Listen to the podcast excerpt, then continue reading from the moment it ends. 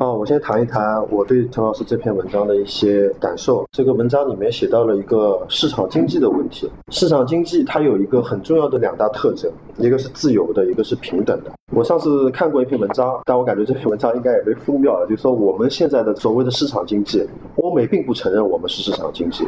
然后这篇文章就进行了一下分析。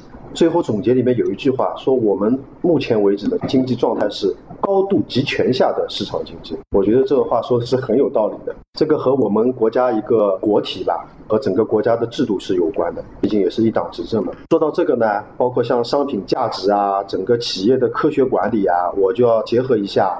和我们的工作有关的，因为我去的企业比较多。首先从染厂来说，我感觉按照陈老师的文章的意境和要求啊，我去过的染厂吧，感觉没有一家能够达到是科学管理，甚至于可以说这个管理是十分糟糕的，睁一只眼闭一只眼。尤其是整个染厂里面从上到下这种个人利益。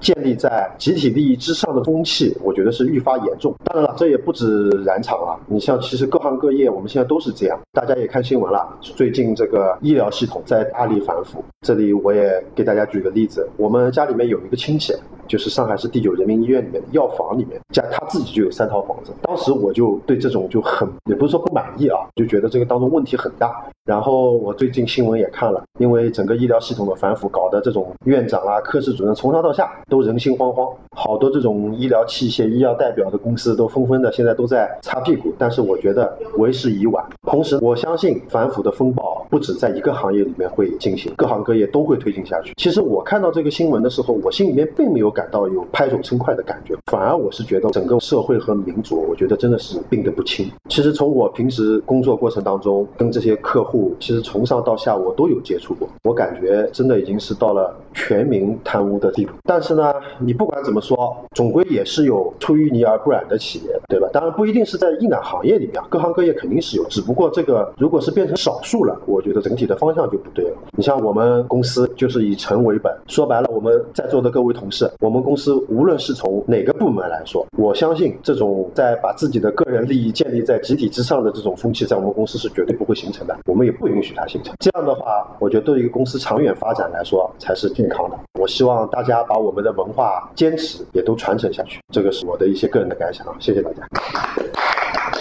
这篇文章说到西方的工业就是很基础科学主义嘛，然后提到了他们的成功很大一部分原因是因为他们有很完善的工厂制度、工人培训，还有很好的技术素质。然后我也是跑过一家工厂，我也是觉得这几个东西很稀有，在我去过这几家厂里，而且大部分都是没有作为比较完善的这些东西的。所以我觉得对于企业来说，他们这些东西都已经是那种固化了的，就是里面都是老人，然后可能要调整也很难。我觉得对这个企业的发展是有一定的阻力。然后对于整个行业来说，我觉得是任重道远。就是如果还要继续科学现代化发展。就是我在这个问题的感悟吧。其实这一段我结合最近呢，我最大的包括我自己最大的感悟就是，科学管理首先还是要有一个规则规范，在规则规范里面精简流程，更加科学的去管理，并不是漫无边际的。工作上也好，生活上也好，都是吧。工作上是有公司的规章制度，对吧？所以说，可能每个人的听的东西想的不一样，但是我结合最近的。这是我感觉，也是我们大家要一起学习的这样一个东西。其他就没什么，谢谢大家。管理是为了实现某种目的而进行的决策、计划、组织、指导、实施、控制的过程。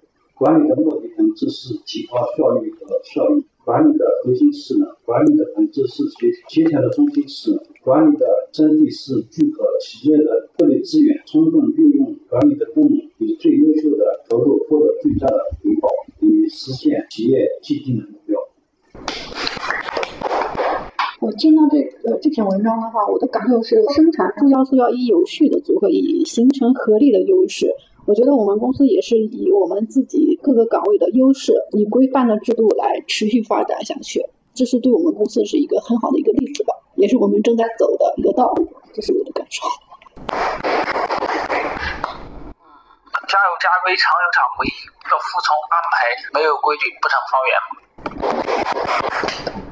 呃，我这边第一点就是我们公司的文化，也就是诚信本。我们每个人呢，也就是要以诚。第二点就是我们在遵守公司的各项规章制度，做好自己的本职工作，我就自己。大家说的很好啊，我来展示一下从我们的技术和管理和文化的相关的对企业发展一些要素，最终达到的目的。技术工匠大家感觉很重要，它就是一个工具，就一个时代的工具。技术是时代的产物，划时代了以后，这个技术已经落后了，就是一个时代的产物。工匠也是技转化技术不可缺的一个转化的载体，是技术的一个载体。怎么拿它有机的结合更好呢？创造出有价值呢？就要通过我们管理。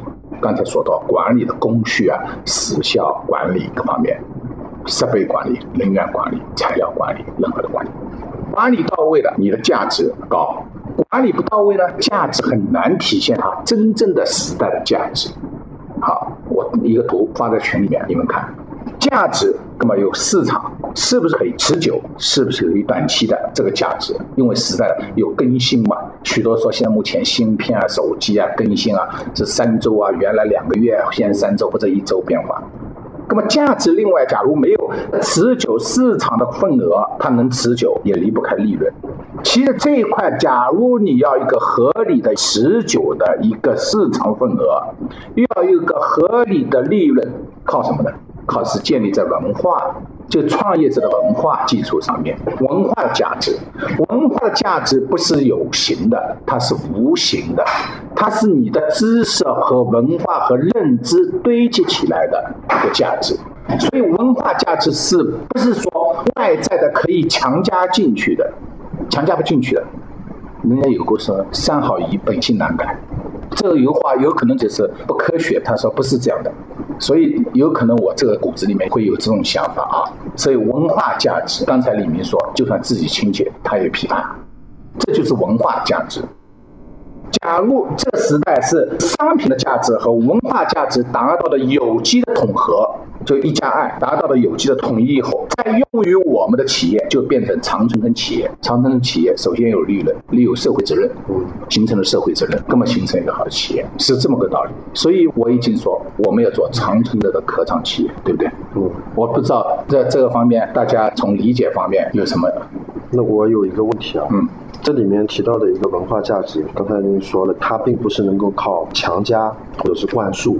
能够去把它改变的，对，它改变的方式是什么呢？遗传、学习、环境、从小，那就是它是需要一个比较长的一个时间跨度的，不是一下子加进去加进去，通过读图书读得进去的。它就像住了你的生命体里面的，就像你的血液一样，就必行学习，必须爱学学。原来就血液学就是这样，我是我是这样理解啊，是不是就跟我们老古话有说，三代才能出贵族，就可能就是你要改变你本质的习惯，可能就是至少要经过三代。这三代的三代，你不是说你要当贵族，你设定了这贵族跳阶阶层。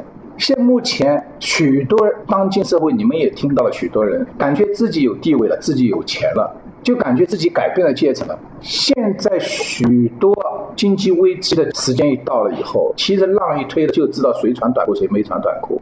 短裤没短裤是什么？是文化，不是钱。所以这个阶层，假如没退潮的时候，他有钱有有势，他就感觉自己是一个阶层了。水退了，退潮了以后，是这么个道理。所以说，阶层的问题，我认为是不是说你要刻意去去解决的问题？其实我认为是一个对社会公益的善行，是一个公益性的。就像英国帝制的情况下面，他们所有的爵士、所有的贵族对国家有贡献，对社会有贡献，确实不是一个。还不是你有多少钱？对，还不是你今天你当什么官的？对人类对社会有贡献的。既然你这个你无私的对社会奉献了，你的血液里面就具备了这个因素，还不是三代像修木头一样的雕出来的，自然雕是雕不出来的。任何人人为刻意设计的。现在有个科学，今天说科学，最终科学给科学反射。为什么？讲不清楚的是今天叫科学。讲不清楚的，还是在科学验证它；讲不清楚是迷信，这个证明它是迷信，是不是？是科学吗？所以我们别认为自己懂，也别自为自己很高。我可以这么理解吧？就拿我们现在来说，上层根本就没有科学管理的思维和认知，所以造成了把底层逻辑都给破坏掉。社会一个时代有意思，这还能说一个时代的产物。一个这个时代的产物，这个时代的思想，关键给社会带来什么？不是我们这代人来评价的，不是我们这代人评价的，有可能是我们的子孙。对好，兄弟。